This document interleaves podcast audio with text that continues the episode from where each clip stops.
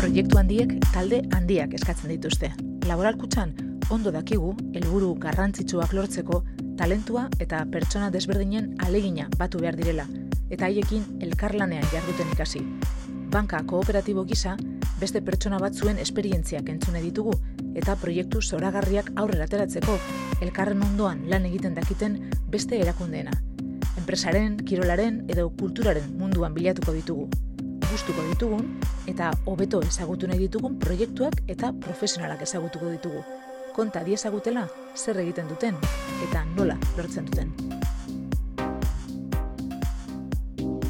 Eta han elkarrezketa bat egin zidaten, e, nire, nire lehen liburua salata uste dut eta e, jo, ba, ja, ezak, azten hasi ginela ja idazle gazte batzuk, eta ez dakit, e, ba, aipatzen zia Ramon Cesar Vitoria, eta ez dakit, eta ja, arestire tarten egon eta, bueno, eta hori eta. Eta abe, abe nola sentitzen ditzen zera hortan, bueno, ordura arte, bate tradizio, eta bueno, nahi sentitzen ditzela, zerak, e, ka, e, katedral baten barruan bezala sentitzen ditzela, itzitsusiak esaten. Goitizena, handu, aranduru izeneko aitaren baserritik datorkio. Naiz eta, baserrikoa baino gehiago kaleko umea izan zen, edo mundu biren artekoa hobeto esateko. Baserrikoa eta herrikoa. Izan ere, Orioko goiko kaleko azken etxean, menditik, erretik, eta itsasotik ez oso urrun jaio zen amaseigarrenen naidanez eta otxopetxeren egilea. Madan kontsesi uribe sailaren eta aur zein gazteentzako beste hainbat liburu zoragarriren sortzailea, eta besteak beste, goen kale telesailean hitz egiten zen goen kaleraren edo arralderaren asmatzaile nagusietakoa, nagusia espada. Aresti eta Saizar Vitoria ondoan zituela abiatu zuen ibilbide literarioa, ez da edo zer esatea, eta azken berrogeita mar urteotan setasko estilo elegantearekin euskal literatura garaikidearen horrialde fundamentaletako asko idatze ditu. Orion jaio zen, baina neguko goiz euritzu batez, bederatzi urte bete zituenetik, bererria izan den sarautzen egin digu harreta Angel Ertzondik. Sortzi, sortzi bederatzi urterekin, bederatzi bete, betetzea nahi duela etor nintzen. Eta niretzat zarautze etortzean ez, eta hemen ere euskara ikitezan beste mundu batera etortzea zen. Nenen nabizi, herri bat lau laua, e, konstrukzioak ere ziero diferenteak, ze horioko aldapak eta jendeak horio ezagutzen du ontatzara juten delako beko partea bai. eta e, etxe berriak, ez, nahi, azkeneko berroi eta amarrute hauetan egindako etxeak. Baina goiko kale, bueno, alegian, ezak, horioko kale zarrak eta jendeak ez ditu ezagutzen, eta dira pa, e, da paraje, e, zora garria. Bai, oso erripolita da. Oso, eta, orduan, en, zarotzetutzen izenean, ezatzen dut, ezagutzen dut beste, beste, baka bakarrik. Hain eunka bizikleta ikustea langileak lanea zijoa zela hemen industria desentea zegoen gara jartan, eta erabat desagertu da. Baina e, bizikletan e, hainbat langile lane, lanera joatea eta bar, hori niretzako zen espektakulo bat. Angel Ertsundi mila bederatzireun eta berrogeita sortzian jaio zen Orion, baina bederatzi urterekin heldu zen bizikletek zeharkatutako sarautzera, eta bertako ikastolan hasi zuen ibilbide profesionala gero, euskarazko irakaskuntza bere lehen pausuak ematen ari zenean. Maitasunez hitz egiten du irakasle gisa ikastolan lehenik eta Donostiako Elizbarrutiko magisteritza eskolan gero emandako urteei buruz. Akaso, urte horiek eman zioten aur eta kasteentzako maitasunez idazteko behar den trebetasuna. Literaturarekiko eta hizkuntzarekiko gogoa izan ziren hain zuzen irakaskuntzatik urruntzeko izan zituen motibo nagusiak. Irakaskuntza utzi nunean, aukera neukan e, laun batzuk eta izatzean, universidera pasatzeko eta magisteritza eskolara pasatzeko. Eta nire zerak e, zalantza nire bildurra zan, bildurra nion universidean sartzeari, ezak e, e, mundu, mundu hortan, da kero hasi behar nula, tesia, ez dakiz bestia, bestia, bestia, eta ni nahi nuenetik, alegia, izkuntzatik, e, bizi nahi nuen, ez ez ezaten literaturatik, porque hori banekin etzela posible, baina ba, zeuden beste aukera batzuk, ba, datean telebistarena, kasetaritza, ba, ez asko, ba, ezak. Eta orduan, era, erabaki genuen etxean, eta biok, ba hori, zerak, proba bat ingo genuela, zerak, a ber, e, zemuz, eta, e, bi urte gogorrak izan ziren, bezak, e, goen kale sortu zen arte, eta gainera goen kale e, sortu bitartean, nik e, egiten zenituen lan batzuk eta bar, baina zerak, lana, egiten un lana baino gehiago kostatzen ziren, gehiago kobratzea egin dara lana. Ez dakiro goen kalen. Lasanaiak liskarturik dauden Goinkalek oiategia dirudi. Eta lasa hanaiak elkarri mokoka bizi dira la chatarra en mi salera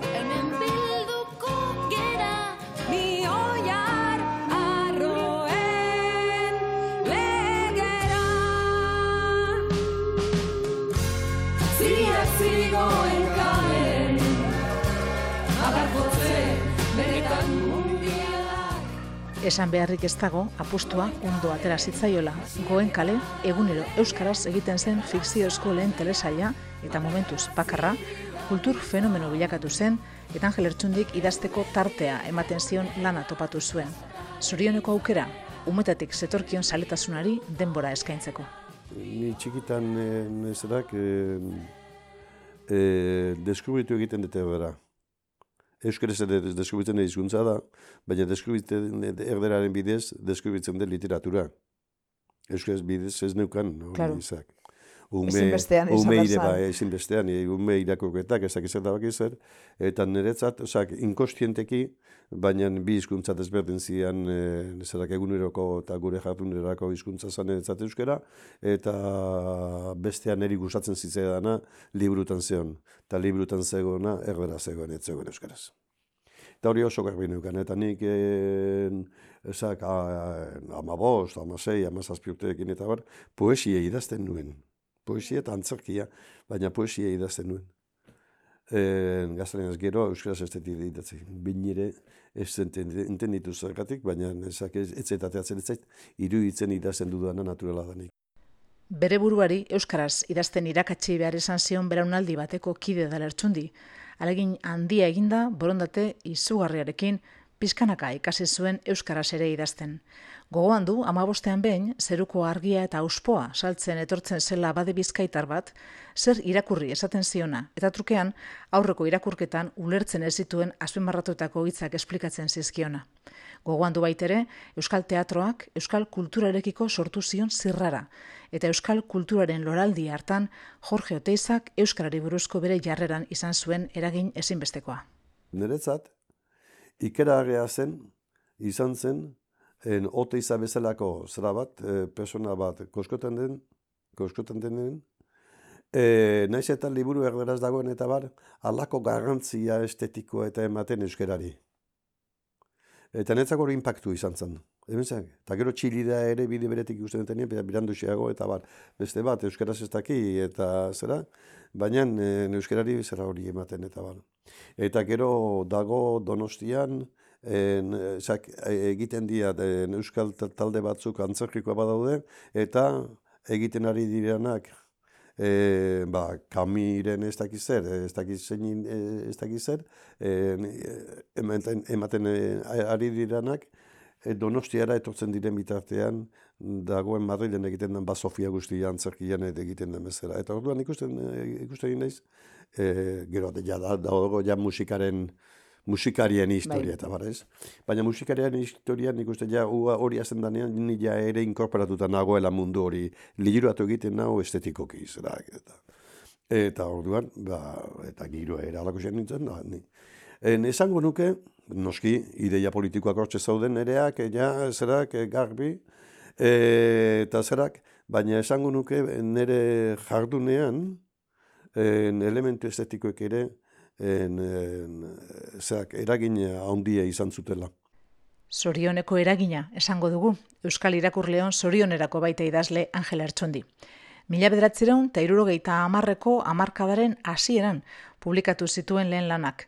Unik arratsartean narrazioa eta ajea du urturik eleberria besteak beste.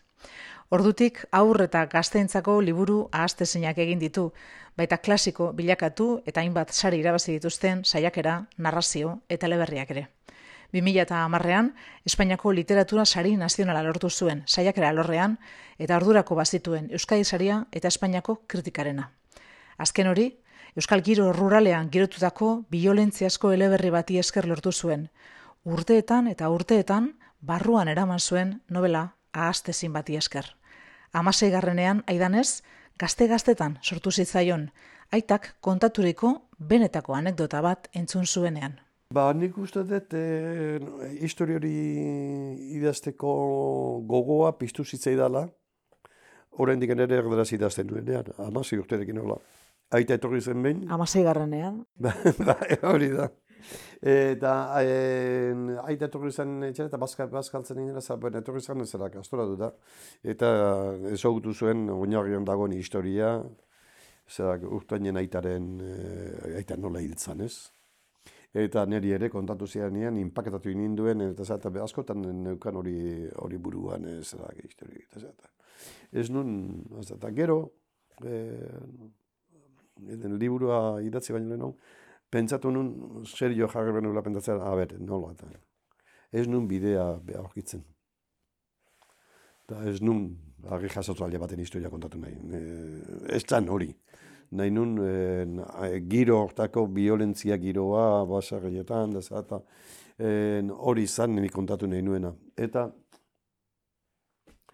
e, aneota txiki bat, en, en ezagutu nuen hemen Zarauzko bikote batena edo, eta en, ezakin hor aneotartatik abiatuta, e, petatu nun, ez, historia kontatu behar diat, horrelako gizon baten atzien, dagoen emakume ikuspegitikan jarrita. Orduan feminismoa zertzen ikiznekin, eh? Eta orduan nahi, nahi nuen, e, zerak, e, emakumearen ikuspegitik, eta haren sufrimendutik, eta haren e, morrontzat totaletik, noski, e, kontatu nahi nuen historia. E, peripeziak, hor daude, peripeziak ematen diote zerak, baina horren atzien dago emakumea e, zerak.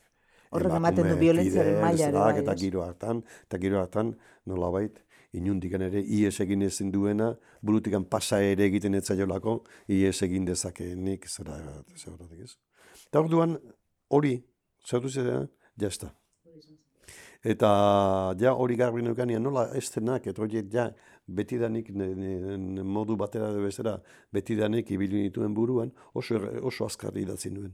Zangun nuken novela hori, e, dagoela idatzi eta urtetan, Mm, pentsatuta, edo pentsatzen jardun da hamar bat dutetan, eta lau hilibetetan idatzi. Urtain, boxealariaren aitaren eriotza bortitzak, inspiratutako eleberriak, Gabriel García Márquezen kronika de una muerte anunciadaren oiartzuna sekarren novela zirraragarriak zinean ere izan zuen bere da. Liburu argitaratu eta bi urtera, izen bereko pelikula zuzendu zuen lertxundik berak. Imalo Luribek izan behar zuen zuzendari, baina La muerte de Mikel egiteko aukera sortu zitzaion, larogeita amarreko amarkadako beste klasiko bat, eta lertxundik hartu zuen ardura hori. Bere esanetan, ez etzezaten ez jakitegatik.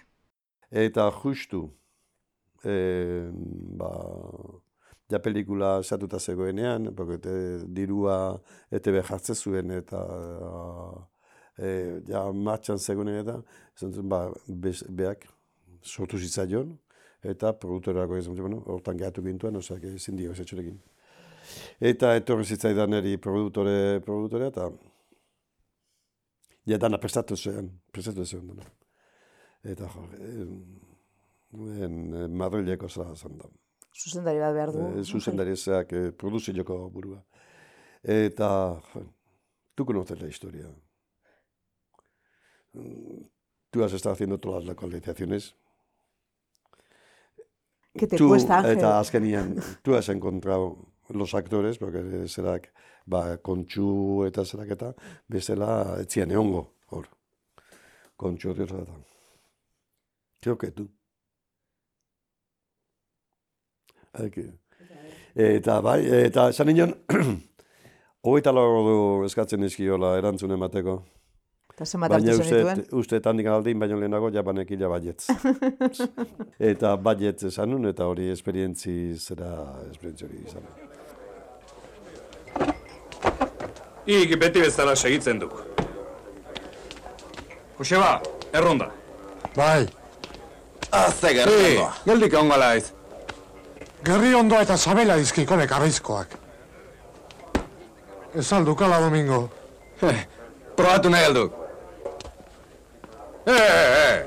Kafe kompletoa, kolpe bakoitzeko. Ara, berriro tipoa. Ez duk besterik asko horretan. Porlan zakoarena ez alduk aski. Jode, aste bete falta duk oraindik gizona. Zertaz ari zarete? Iez ez sekula zertaz enteratzen. Ezen bere esperientzia bakarra izan, zine zuzendari bezala. Handik bi urtera, itxaso giroko kareletik estrenatu zen lertxundi, gidoilari eta zuzendari zela. Disiplina desberdinetan aritzeak, laboralkutxan horren beste estimatzen dugun elkarlanak eta kooperazioak on egin diotela dio lertxundik. Zineak adibidez, bere idazteko modua betirako aldatu zuela dio. Adibidez, zine, zineko esperientzian, ez? Eta kamarak ikusten duena eta kamarak ikusten ez duena. Osa, e, kamararen aurrian egon izan baldin bazera, eta lanian jatun izan baldin bazera, eta bar, eta idazlea baldin bazera zeitu konturatzen eta jasotzen ez dudana. Eta horrek reflexio bat eramaten zaitu. Eta orduan, nik esaten dut, e, zine egin nuenetik, e, beti daukat kamara piztuta. Baina, baina, eh, erabaki egin behar dut momentu, momentu ero erabaki behar dut, kamararekin egingo dudan edo kamara apartatuko dudan. Bi ariketa literari desberdin dira, ez? zak, eta eh, hori horrelako zerak eh, asko, asko gustatzen zaizkit. Eh, zerak.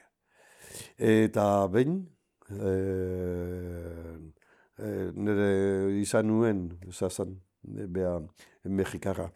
Izan nuen e, zuzendari laguntzailea amasei gana nahi zen, e, Madrilera bueltatu behar izan zuen, e, izan zuen, bukaera, bukaera, bukaera erakultze genuen e, pasartetxo bat, idea reportaje bat zana, zak, de, joku du ruraletako, e, zera bat, e, badago iru minutuko edo zera bat, ba, idi apustua, ez dakiz zera dakiz ere, ba, alako zera bat. Bai, bai. e, da.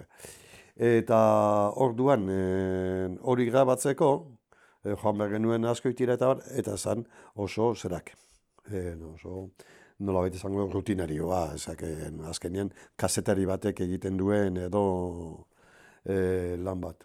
Eta hori komentate, hori komentate, e, lasai, lasai juteko, ze, bueno, etzala, etzela bat ere komplikatua, etzela bat ere komplikatua urungo lanean, da eskertzen niola ordu arte emandako lan guztia, eta ber, lasai juteko, ez? Alegia hori egiteko gai senditzen itzala esateko modua zan, ez? Hainbeste lagu, hainbeste lagundu zidan desatan. Eta esaten dit berak, nunca, nunca, nunca digas que en tu trabajo una cosa es fácil. Ondo esan da. Da, eta esan, arrazoi guztia dek. Ondo esan da. Arrazoi guztia dek. egin duena, ez da inolaz ere erraza izan. Euskara iluntasun handi batetik atera zuen belaunaldi kolosal bateko kide abantailatua da Angel Ertsundi. Luzaroan, Euskarak bizirautearen kezkarekin bizi izan den belaunaldi batena. Kezka horrekin, bakea egin duela dio humorez. Bueno, nik aspalditikan nire kezka da ni neuk kontruitzen segitzea. horretara, osea, en iraun horretara. Baina e, garai bateko, zerak, e, nola baita esango nuke, zerak, e, e, zerremolari jardunik e, gabe, zak, e, kontzientzikarri gabe. Alegia, judu kristau baten e, bat baneuka bezala atzetikan, e, zerak hori euskera, zerak eta biziko aldata jardun gabe. Eta orduanik, e, hori joamari lekunak esan ziren. Motel, motel, motel. I, egiten ari deken guztia. Eta esadik eskatu, gizona. I, egin behar dekena egiten ari. Aholku polita da. Egiten, e, e, ezak, eta egiten ari. Orduan, zer gehiago eskatu. Ez, eta, Gehiago ezin da eskatu, eta hori gainera baino. ez jakingo. Ez jakingo aurre egin duen edo ez. Oso alko hona iruditzen zait, eh? ba, ba. Gustatzen zait. Eh, Eta kaso egin diozu? Este, jakingo aurre egiten duen edo ez, hori nik erantzi dut, eh?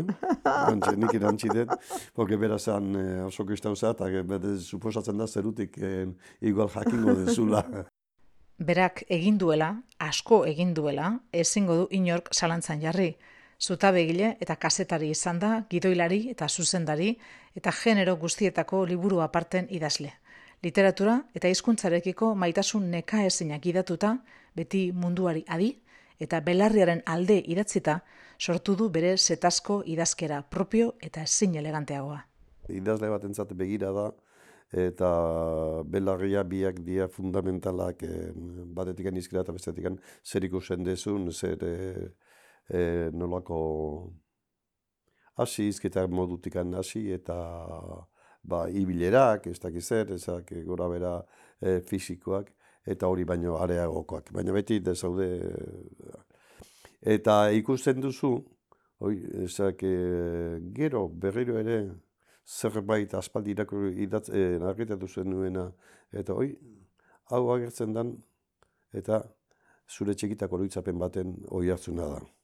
Eta zuk idatzi zenuenean, ez zinen hortaz akoratzen. Eta orduan, zure bizitzaren parte asko dago, e, zuk ikusita eta entzunaren parte asko dago, en, idazten duzun hortan. Historia izango da, segure asko, eta ala behar du izan, za- zuk en, asmatu dezuna, eta en, hau hemendik onera, eh, ona eraman nahi dut, historioa, eta zeak hori dana, eta orduan hor egiten dituzu zure lanak, eta zure arilketa lanak, eta hori ja zure lana, zure oferre lana da hori. Baina horren atzian dagoena, horren atzean dagoena, ustekabeko eta ganbaran da dituzun kontuen e, zera hori denen berez ateratzen, ateratzen direnak, eta ez dakizu zergatik atera diren, ez? Euskara, gaztelera, frantsesa eta italiera jakiteak eta ingelesa erdi jakiteak eman dion abantaila probestuta euskarak behar zituen hitzak asmatzen ere abia izan da lertzundi, jatortasunik galdu gabe neologismoak sortzen. Ez litzateke erraza izango euskara eta euskararen egoera soziolinguistikoa berak baino hobeto edo sakonago ezagutzen duen jende asko topatzea. Horregatik, badaki zertaz hitz egiten duen euskararen alorrean zuzentasunarekiko obsesioarekin kontuz ibili behar garela dioenean. Zuzentzailea, zuzentzailea behar beharrezkoa da. Eta gure eta hizkuntzaren eta bueno, hizkuntza zetan ere zuzentzailea da, desan normal eta gurear ere e, behar beharrezkoa da. Baina eh, gaur, gauza bada zuzentzailea eta beste gauza bada en originaltasuna. Zer zuzentzailea eramaten duzun eta euskerarekin arrisku hori badaukagu, denak en, nolabait berdintxu, gure belargira berdintxu egitearen zerak, arriskua. Eta nik nire izkera partikularrean modu hauek eramaten baldin baditut, zilegi diranak, euskaltzen dirako, maiz eta inok erabiltzen ez dituen, baina, baina jendeak ezautzen du. Eta zergatikan eh, baztertu behar ditut, nik hain neurea diren, direnak, edo ni asko zela saio sentitzen izena, edo nire personaiari egokiago zeratzen da. Bai, ezin da galdu kolorea, malgutasuna, espresioa, indarra, Bai. magia, ez? Bai, bai, hori da. Zuzentasunaren izenean. Zuzentazen, ba bai, ezan nik en, oso ohitura handia daukat, eta segun noski zer idazten ari nahi zen. E, artikulo jaso bat baldin bada, segura asko ez dut izan jarriko segitu. Jarriko dut jarraitu.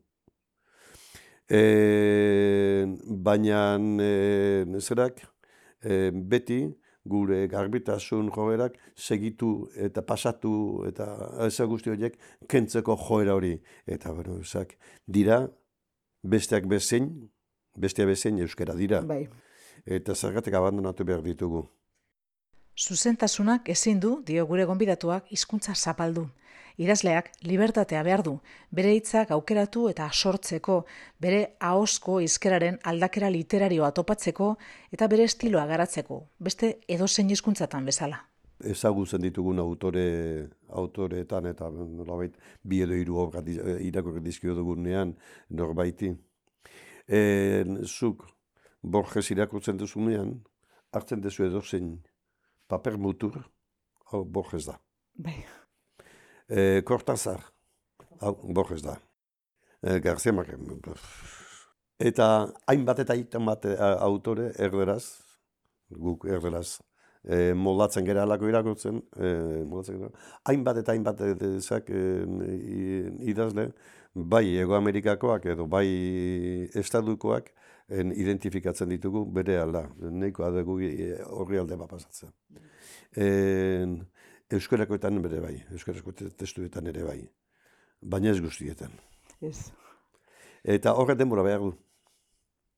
Eta nolabait, idazla ez da baka bakarkan kontatzen ditugunagat- dituenagatik, baizik eta en, hizkuntzarekin ere bere estilo propio bat, nolabait bere marka bat, men, ez dabil horren bila edo konstienteki, baina bere marka bat e, zerak. Eta orduan da marka hori zeratzen duen e, gehiago eta jutzen duen, orduan da idazle hobeago baten aurrean zauden seinale. Idazle on baten beste seinale bat, lanean jardutea, disiplina handiz eta irakurtzea, asko eta beti irakurtzea. Idaztea eta irakurtzea, prozesu beraren bi alderdi baino ez direla uste du lertxundik, eta horregatik mantentzen du egunero idazteren espada, egunero irakurtzaren ohitura. En, egunero irakurtzearen e, rutina, bai, idaztearena, idazarena gehiago izaten da, zerak, e, askotan, bolara hontan adibidez, bolara hontan. Asko irakurtzen en- ari naiz, aspaldiko partez, zorionez, ba. Baina eh, egunaren bukaeran edo nolabait nezak ordenagailuan sartu eta boste edo sei gauza azpimarratu ditudanak edo zerak eta eta azpimarratu dugun horrek nolabait izan baldin badu nere buruan zera bat desarrollo txiki bat edo orduan apuntatu eta egiten ditut hori zerak. Bai, ze-. Idaztea eta irakurtzea, esango nuke, iaia gauza ber, berbera bai, direla, bai, ez? ze- bai, bai, ni, ni, bai, eta ni irakurtzen ari naiz lan nolabait idazten ari naiz ez, ez batzuekin, ez, baina, bai, bai. Beti dago idazlearen parte Bai, bai, bat, bai, bai. bai, behin ja kameraren esan duzu lehen kameratik ikusten Bai, bai, duzula, bai. e, behin idazte, idazteko t- ohitura edo hartu duzuen edo ofizioa, Bai. irakurtzen zaudenean idazten zaude, ez? E, arkaitzi ikan hori behin galdetu zioten aber zer egiten zuen blokeatzen zenean, ez? Eta asko gustatzen zen bere erantzuna, naturaltasun handiz erantzun zuen, irakurri, ez naiz blokeatzen, nik Ez, ez, da, idatzi, da, da, irakurri da, da, egiten da. dut, ez? Eta irakurri, edozein gauza hartzen dezula, edo aspaldi irakurri zen duen gauza bat, eta ondo etorriko zaidak. Hontan Berri irakurri. Ari naizen ontarako, giroagatikan edo, pixka bat ezako la egitea, poesia dala, o prosa dala, hola egitea, eta hori, bai, bai. Bai, ber, bai. Eta maite dituzun idazletara jo, eta za, eta bueno, zeo, zeo, atarako da. ez Bai, da. beti zerbait berria dago Ba, gainera ba, ba, berrira eta bai, hori izaten da beti eta askotan da, eta askotan da, eta irakurtzen ez da, eta kontestu bat iriz bat hartzen dezu, ez eta, hombre, osea, bai, zabaltzen dizu bat, eta jazta, ja, basuaz. Hizkuntzarekin esara aspertu, ez? Ez, ez, ez, ez, ez, ez, ez, bai, bai. Entretenitzen jarraitzen Ba, bai, zaitu, bai, bai, bai. nire bai. Ba, ba, ba, izaten ba, ba, izate ba, hizkuntzak, ez? Hori da, hori da, disfrute izugarria. Zenbat disfrutatzen duen hizkuntzarekin eta euskararekin eta soluzio interesgarriak asmatzeko ze gaitasun daukan erakusteko aski da anekdota bat. Goen kalen zegoenean itanoarekin gertatu zitzaiena. Itano batua Euskaltzaindia zeratu zenean, justu ordun txasita geunden, gu, Goen kalerekin. e, goenkaleekin, eta gau, itano gutxi erabiltzen genuen, ba hori e, batuan etzegoelako eta bat. Kolore apur bat emateko, bai, Eta naiz. Eta orduan, en, eta erabiltzen genuen registroa aldatu inber genuen, e, batura ekarri behar genuen.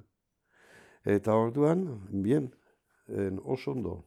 Eta sinesgarritasunaren aldetik, nola egingo ezu, orain arte orain iten aizitzea, ari zinen, eta orain euskaltzen diak hau egin dulako, eh, Personaje ezak- guztiak ja- aldatu? ja- ja, beste personajeak, orain arte eh, zerak det esatezunak dut egiten jarri behar dut, de, dia, e, bakatu, eh, zerak eh, itano forma bat zerak, eh, giputxa zana, zetak, eta orduan, okurdu zaigu argaldera irakasle bat. Arek zuzentzea. Eta e, irakasle bat justu, e, kursulio batzuk ematea datorren argaldera, itanoaren erabilera buruz. Eta orduan etortzen da irakasle hori, Ze polita. eta hasi da itanua irakasten, eta Arraldetar aktoreak ere, arralde ere, itan, itano, eta orduan dano jartzen ditugu zerak ez. Ba, olako estrategiak. Agerikoa da Angel Ertsundik ez duela posa galdu. Liburuz betetako sarautzeko bere etxe ederrean egin dugun elkarrezketa bukatzerakoan esan digu, horretan, Jorgos Seferis, Nobel saridunari irakurri zionarekin identifikatzen dela erabat. Bera zerak diplomatiko baten semia zen. Eta e, Salontresen urte asko egin zituen. Eta hasieran gazetan inglesa, inglesez idazten zuen. Eta gero bueltatu ziren Greziara, eta Grezian hasi zen, ia, ia, ikasen, nik, ez, nik esan eten zerak, ez, ez berdina, zera, behar urte desente egin zituen Inglaterran, eta, baina, bueno, eh, eta esate zuen, eh,